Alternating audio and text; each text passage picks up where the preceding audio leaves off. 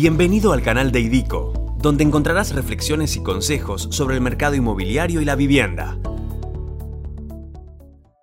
Hola a todos, bienvenidos, bienvenidos a un nuevo episodio de Eidico Podcast, esta serie de episodios que estamos compartiendo con ustedes eh, periódicamente para conocer un poco más del mundo de la arquitectura, del urbanismo, del paisajismo. Mi nombre es Adriana Raigada y en este episodio vamos a hablar de arquitectura en montaña. Ya hemos hablado de diferentes espacios, ahora nos vamos a esta otra topografía, a la montaña. Obviamente, como siempre, no voy a ser yo quien hable de ello, sino eh, nuestro, nuestro compañero, nuestra persona que nos va a estar acompañando en este episodio. Él es el arquitecto Juan Manuel Luzuriaga. Eh, ¿Quién es? Bueno, brevemente, brevemente, y, quién es lo vamos a ir sabiendo a lo largo del, del episodio. Pero su formación es arquitecto egresado de la Universidad de Belgrano, eh, y es residente en San Martín de los Andes desde el año 1983, ya podríamos decir ciudadano ilustre de San Martín de los Andes. Ejerce la arquitectura en esa zona desde hace más de 20 años y bueno, trabaja en diferentes espacios.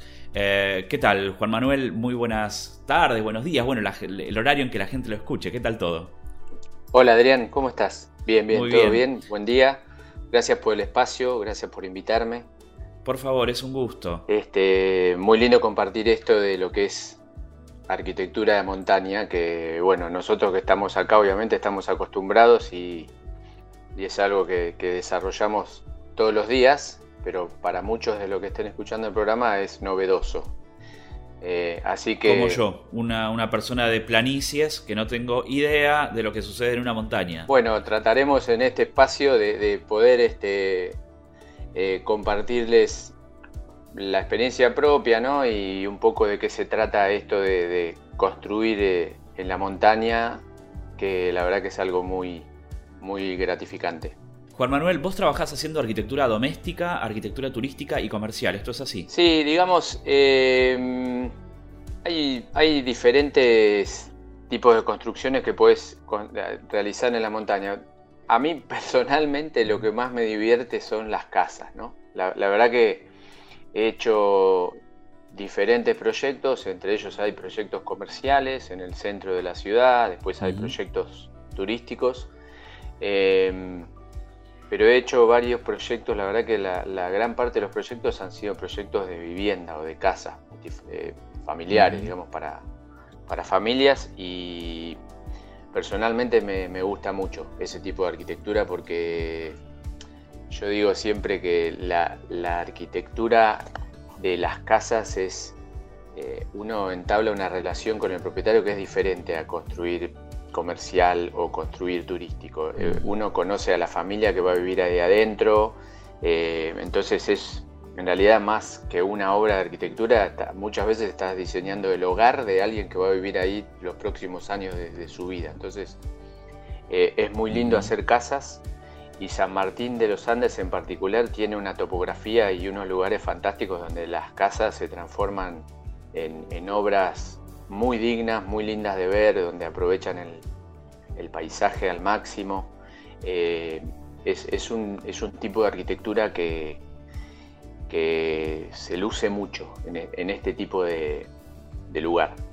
Hay algo que también se luce, va, se impone, ¿no? que es la, topografía del terreno. ¿no? Cuando uno piensa en el sur y en las montañas y demás, bueno, obviamente estamos hablando de una, imposición muy grande de todo, ese aspecto.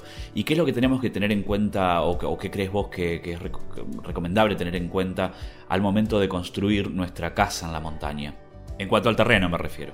Sí, yo siempre lo que digo es que es un tiempo muy bien invertido. El, tiempo que a uno le tome o le lleve eh, elegir un terreno, eh, si es más o es menos, no importa. Es importante poder elegir un lote que a uno, que uno esté convencido y se imagine y se vea a futuro en ese terreno. Después hay otras cuestiones, obviamente, que también no queda otra que tener en cuenta, como viste eh, cuánto sale un terreno, por ejemplo. Pero en la búsqueda lo, que hay que tratar de buscar es eh, cómo me imagino yo ahí, qué quiero, si voy a construir en la montaña, qué quiero. O sea, si quiero estar en el bosque, si quiero estar alejado, si quiero estar más cerca, qué tipo de vida tengo también, porque si tengo chicos que van al colegio, por ejemplo, y quiero vivir en un lugar de montaña, tengo que tener en cuenta esas cuestiones.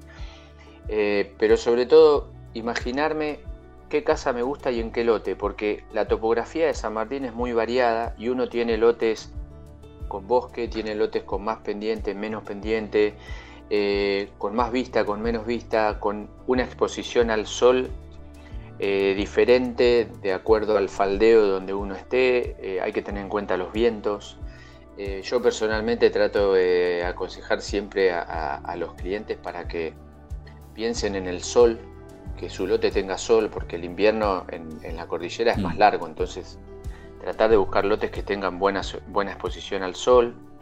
Eh, pero hay muchos aspectos a, estudiar. Yo creo que es muy parecido a cuando uno está buscando un lote en algún desarrollo en, donde vos vivís, Adrián, donde uno entra a un, a un barrio, ¿no es cierto? Y hay eh, un montón de opciones. Hay, hay lotes que están sobre arterias de circulación principal, otros que no, otros que tienen laguna, otros que tienen exposición al oeste y otros que tienen al este.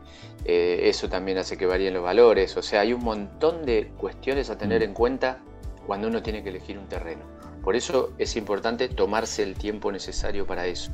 Mencionaste recién el, factor clima, ¿no? Y una pregunta eh, que, quiere saber la gente. ¿Te morís de frío en el sur o no te morís de frío? No, yo creo que es... Eh, no te morís de frío. Eh,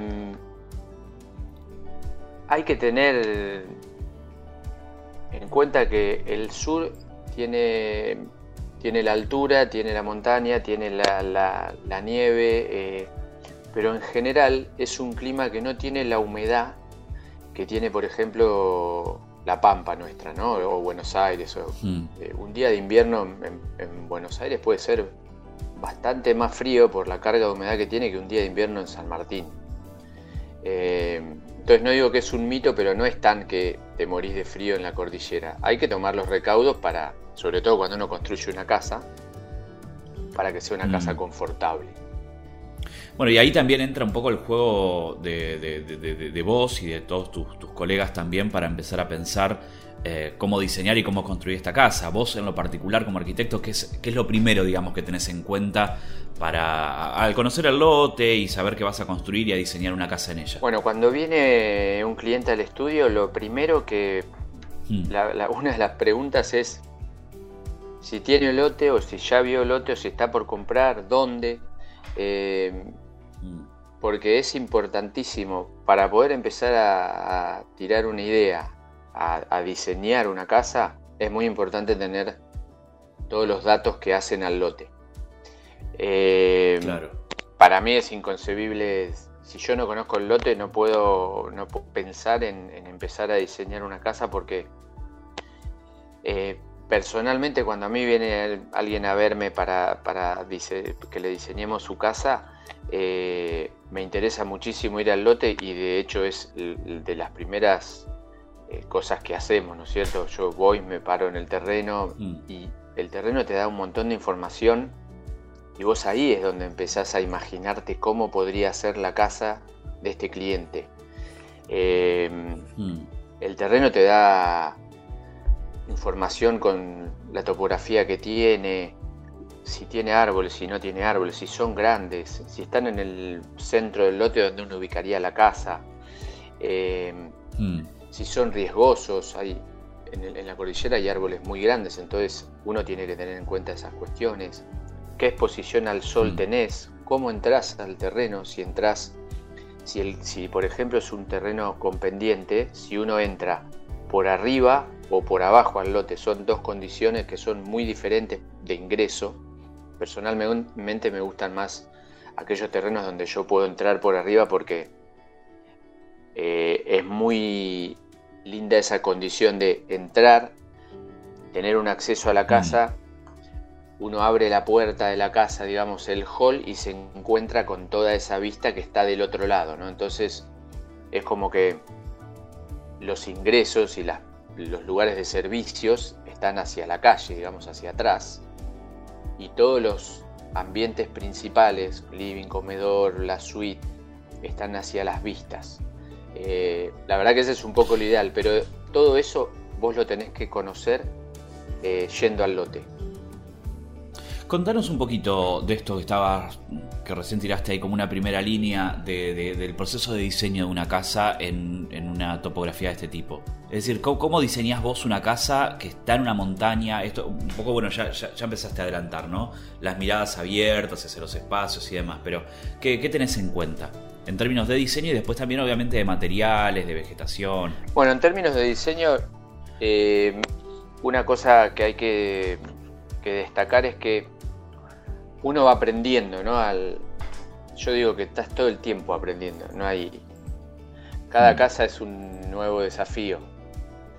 Eh, pero algo que, que creo que me destaca es que uno trata de construir, eh, hacer diseños y construir casas eh, que se adapten al terreno. Que se adapten al terreno en el sentido de que. Tratar de copiar esa topografía, ese desnivel, esas pendientes que por ahí tiene el terreno, donde uno pueda diseñar un proyecto que cuando vos ves la casa decís esta casa es para este lote está, está mm. insertada, digamos, en el terreno, está tomando en cuenta cuáles eran las condiciones del lote. Generalmente, en un lote, estoy hablando, por ejemplo, un lote con pendiente, eh, a veces surgen proyectos donde la planta baja o, el bajo nivel, que nosotros llamamos, está, este, está semienterrado en esas curvas de nivel, digamos, que tenemos en el terreno. Entonces la casa se adapta a la topografía del mm. lote. Eh, con eso lo que trato de hacer es mitigar un poco ese impacto que uno genera cuando interviene en, el terreno, ¿no es cierto? Em, que es una toma de posición, perdón, digo, también es una toma de posición estética el, trabajar la casa desde la incorporación al terreno y no desde la exclusión, digamos, del terreno. Por supuesto, porque por eso es tan importante ir al terreno, porque el terreno eh, en cierto modo te está dando información de cómo deberías vos diseñar algo y adaptarte a esa condición mm. que tiene el terreno, que no es solo el terreno, sino también la exposición que tiene el terreno, porque es la topografía con las curvas del terreno, con los árboles que tiene versus las vistas que tiene también.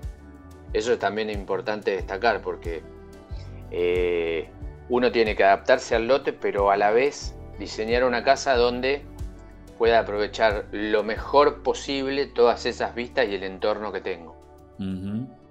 Y ahí, bueno, ¿cuál es la relación tuya con los materiales como arquitecto? Es decir, porque si uno piensa automáticamente dice, bueno, ventanitas chicas no me pongas. No, bueno, eh, el tema de las ventanas es un tema, es un tema en particular, porque en estos lugares uno quiere aprovechar al máximo las vistas. Entonces, eh, se generan espacios vidriados eh, grandes, donde uno a veces está sentado en un living y tiene esa sensación de que el, paisaje eh, entra directamente por la ventana, o sea, estás muy invadido por lo, por lo natural. Muy conectado con lo que pasa alrededor en las casas de montaña. Es algo importante a destacar. Y después los materiales, usamos mucho la madera, la piedra, la chapa es eh, está siempre, digamos, la chapa tiene una identidad muy de montaña, muy patagónica, además es un material muy noble, eh, usado en los techos tiene mm, la condición extra de que acá nieva mucho, entonces necesitas techos que despejen esa carga de nieve que tenés en el invierno. La chapa, la verdad que es el mejor material para usar como cubierta de techos, si bien hay otros, ¿no? pero la verdad que la chapa es, muy, es muy noble. Eh, así que siempre están presentes en, los proyectos, trato de que estén siempre presentes la madera, la chapa, la piedra, independientemente de qué estilo tenga cada proyecto para cada cliente.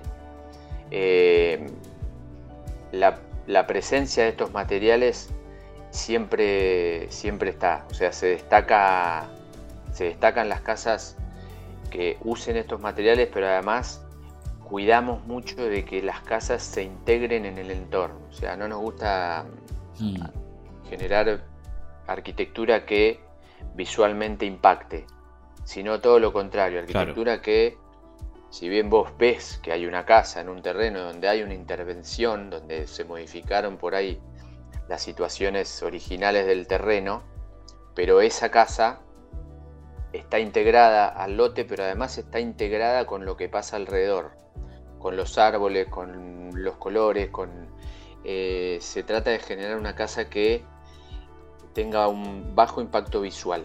Ahora quiero retomar, quiero que retomemos esto lo del impacto visual y pensar un poquito del paisajismo, pero me, resultó interesante esto que mencionabas, lo de las chapas y demás, y también me parece eh, súper útil comentar esto, que, no, no, todos los materiales que se usan, eh, mejor dicho, no todos los materiales pueden usarse a lo largo de todo el país. Eh, hablábamos hace, hace un tiempo, ya fuera del aire, me parece interesante esto, lo de las Em, las, cubiertas planas o los, los techos de teja. En fin, digo, eh, es interesante que la gente que tal vez quiere invertir en el sur o quiere irse a la Patagonia sepa que eso no va a ser posible por varias cosas, digo, por cuestiones técnicas y también por cuestiones de, eh, de norma, ¿verdad? Sí, hay dos cuestiones que son, eh, por un lado, digamos, la geografía hace mucho uso de, los materiales, uno tiene que tener en cuenta que acá los materiales se exponen a, diferentes situaciones eh, climáticas, ¿no? Entonces, eh, en la cordillera puedes tener un día de sol a pleno y cambia, en la noche cambia el clima y al otro día por ahí tener lluvia y nevisca en alta montaña. Entonces, esos materiales están a veces eh, expuestos hasta el extremo, ¿no? Se utilizan materiales como la chapa en en los techos se utiliza también la... Ahora no, ahora no está tan en auge, pero por un tema más de, conseguir el material y de costos, pero la tejuela de madera, por ejemplo, es muy de la zona. Eh, hay unas tejuelas ahora, hay, hay, mucho material nuevo que está saliendo, pero siempre, digamos, simulando el uso de teja eh, de madera, tejuela o chapa, pero siempre dentro de, esa, ese tipo de material. No se usa, por ejemplo, acá eh, la teja que se ve tanto en Buenos Aires, en los barrios, en San Martín de los Andes o en, la cordillera no se utilizan porque no son materiales aptos para esta zona. Eh, tampoco se utilizan mm. mucho las cubiertas planas, si bien hay un porcentaje permitido, tenés que tener muchos recaudos porque acá llueve bastante, nieva, entonces hay que cuidar que, no, tengas filtraciones en, las construcciones. Lo que es más común por ahí ver en, ciudades como, Buenos Aires, eh, que, uno ve techos planos o ve uso de membranas o ve teja, Acá es diferente, acá se utilizan otro tipo de cubiertas. Y mm, eh, retomando un poquito esto que mencionabas, ¿no? del, bajo impacto visual y demás, eh, ¿qué, rol juega ahí la, vegetación, el paisajismo? ¿Cómo, ¿Cómo, se sugiere trabajar con esto? Digo, se, está, viendo mucho ¿no? esta tendencia de resucitar un poco lo nativo, de no intervenir tanto el paisaje con, plantas de otro, con especies que no son propias de la zona. Eh, de reducir ese impacto, si se quiere, en, lo natural? Bueno, primero cuando uno este, interviene sobre un terreno, hay lugares donde tienen un porcentaje estipulado por reglamento donde uno puede intervenir y el resto del terreno tiene que quedar, o sea, se puede limpiar, se puede, pero tiene que quedar en forma natural, digamos, para no perder eso que tiene la montaña de eh, o sea, preservar lo que es la situación original del, terreno y de la montaña. Entonces uno puede intervenir en un sector, en ese sector eh, obviamente está la vivienda, se puede parquizar después una parte, se pueden hacer caminos, se pueden hacer terrazas, pero no en todo el lote. Acá los lotes en la montaña en general son grandes, entonces uno no interviene sobre todo el terreno. Mm. Además hay situaciones de, código y de reglamentación donde uno tiene que pedir permiso para tirar árboles, eh, ya sean porque donde va la construcción tenés árboles o por aquellos árboles que son riesgosos y es oportuno tirarlos o removerlos antes de empezar a construir. Pero hay una reglamentación, hay permisos que se deben solicitar para, hacer estas, estas talas, digamos. Y después también hay un ejercicio de reposición. Hay muchos eh, lugares donde uno tiene permitido talar hasta cierto punto, pero además tiene que tener el compromiso de reforestar eh, mm. para preservar esto de la especie nativa, ¿no? Hay mucho, hay mucho bosque nativo y se trata de preservar eso que tiene la Patagonia. Pensaba mientras te escuchaba, ¿no? porque en, tu narrativa uno llega a imaginarse un poco esas montañas y esos, esos bosques y esos climas. Pienso, eh, en base a lo primero que mencionaste, ¿no? esto lo de construir viviendas y demás, que hay una gran diferencia entre las casas de uso permanente y aquellas que son de vacaciones. Eh, ¿qué, ¿Qué sugerencias le darías vos a las personas, a las familias, que van a construir una casa para sus vacaciones en el sur? Sí, una casa de vacaciones tiene una conformación eh, diferente a lo que es una casa de, vivienda permanente, ¿no es cierto? Eh, en una casa de vacaciones, supongamos una casa de vacaciones en la montaña, ¿no es cierto? Donde uno se imaginó que va a tener su casa para venir a descansar en la montaña con las vistas ya sea al lago o a la cordillera o al bosque. Eh, los ambientes que se generan muchas veces son diferentes a los ambientes que tiene una casa, eh, por ejemplo, en un country o en un barrio cerrado o una casa de ciudad. Em, en una casa en la montaña uno trata de aprovechar al máximo los ambientes que son eh, de recepción o públicos, como le llamamos nosotros. Uno piensa en un living cómodo, con una buena chimenea, con buenos ventanales, con buenas vistas, eh, integrado. La verdad que la tendencia es la arquitectura que integra cada vez más los ambientes, entonces el living, el comedor, la cocina son, si bien pueden ser cada uno un espacio en sí mismo, visualmente todo eso se integra. Hmm. Entonces se generan espacios muy ricos. Eh, y muchas veces las casas parecen más grandes de lo que son, porque al estar incluyendo esos ambientes en, visualmente, eh, claro además la, convivencia es mucho, más, mucho más interesante porque uno está en la cocina y está enterado o está charlando con el que está en el living, el que está en el comedor, todo eso se usa mucho, esos ambientes tratan de, se le saca mucho el jugo, digamos, a, ese metro cuadrado.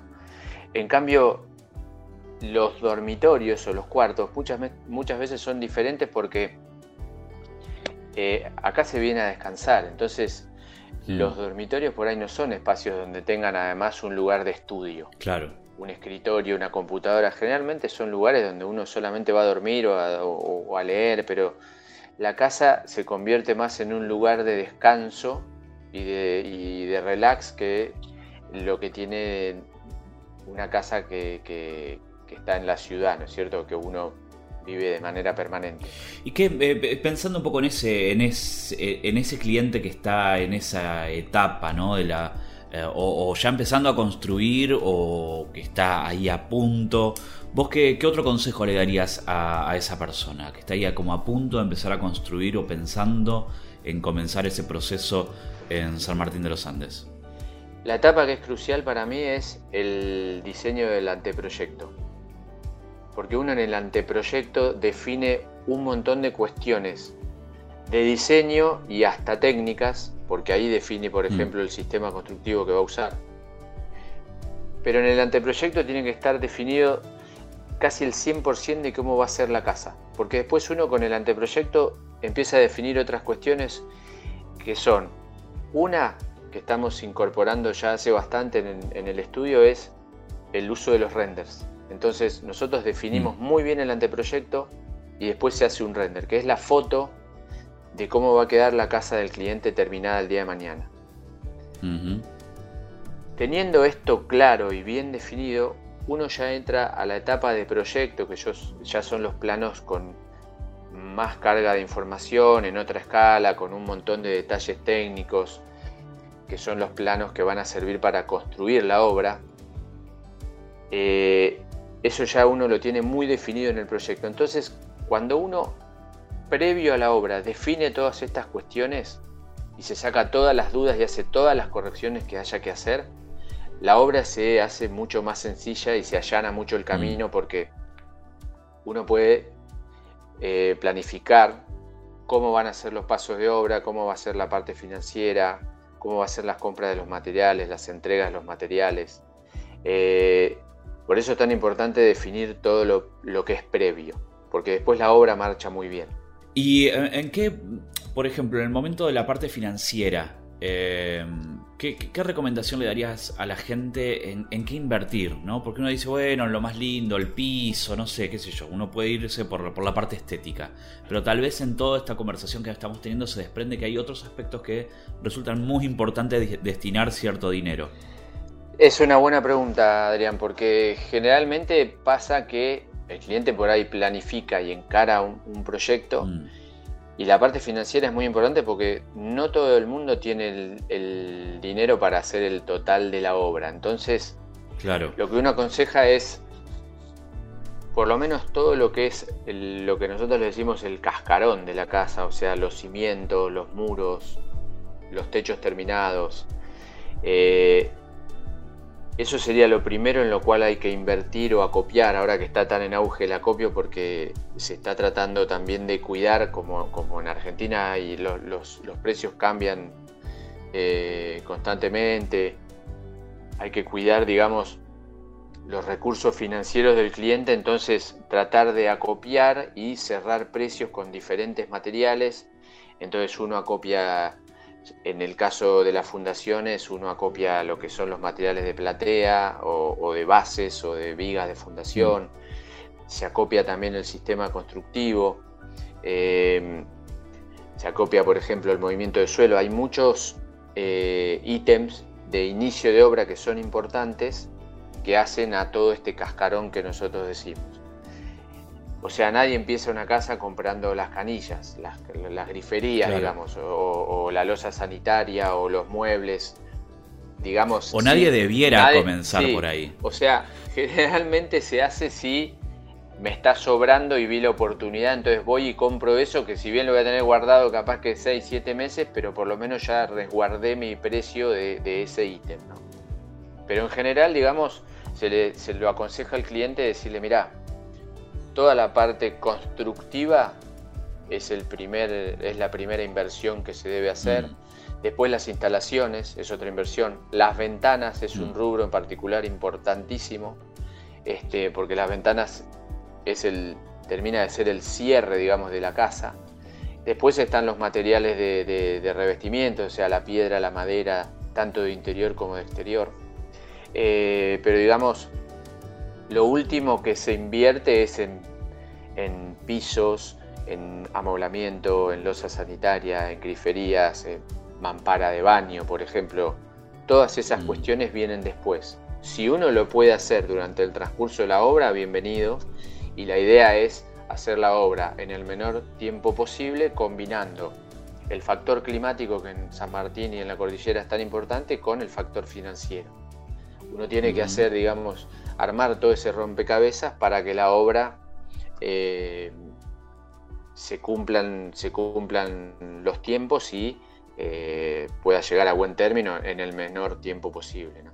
Eh, ya para, ir cerrando, quiero comentar que Eidico tiene emprendimientos en Patagonia y presencia con más de 20 años allí.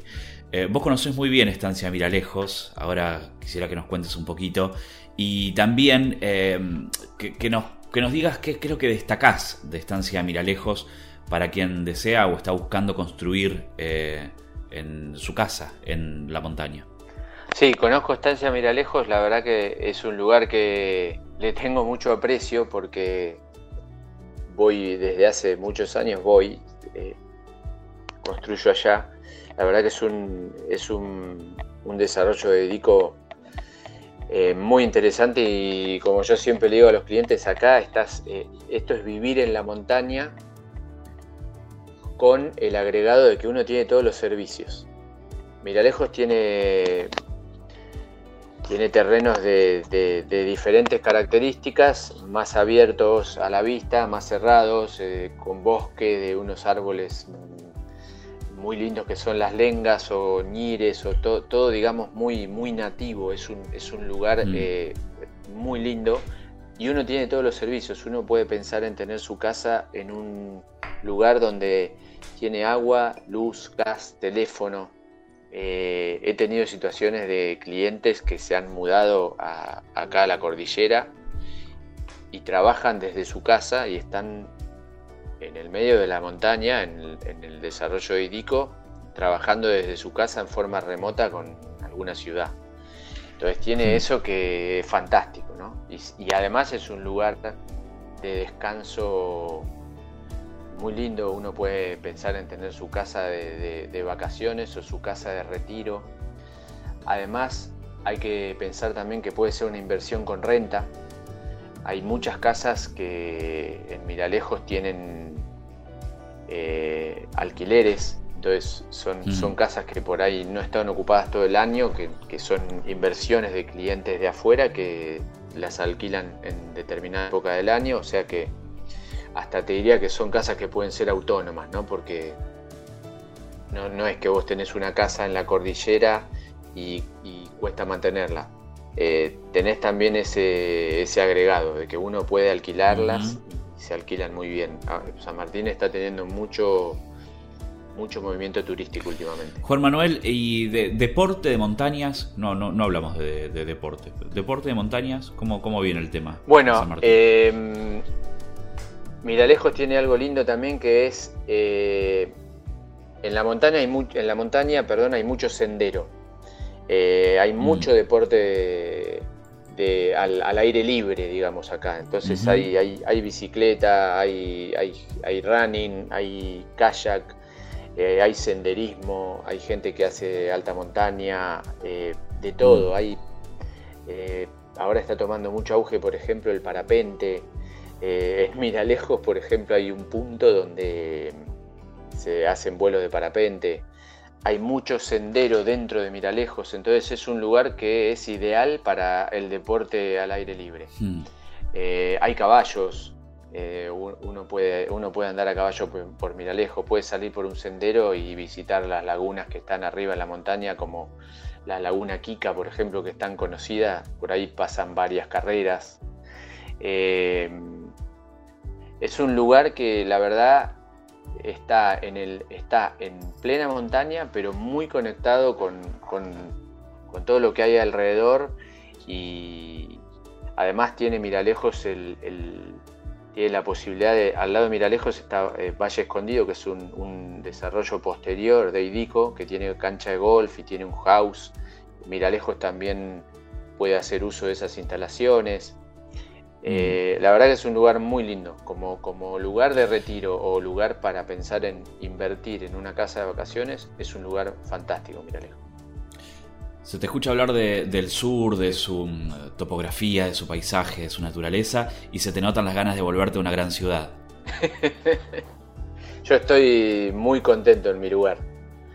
Yo estudié en Buenos Aires y la verdad que creo que una de las mejores decisiones que tomé fue venirme a trabajar al sur, porque lo disfruto. Juan Manuel, te queremos agradecer por todo este tiempo, por todo tu conocimiento y por eh, la calidez para transmitirnos un poco todas estas ideas que, bueno, va a ayudar seguramente a un montón de personas que están pensando en, o en comprar un lote o en empezar a construir o tal vez buscar eh, alguna casa comprar en alguno de los desarrollos y demás. Te agradecemos muchísimo por este tiempo. Bueno, Adrián, yo te agradezco el espacio, espero eh, que haya sido útil toda, toda la información y cuando quieran acá a disposición para lo que necesiten.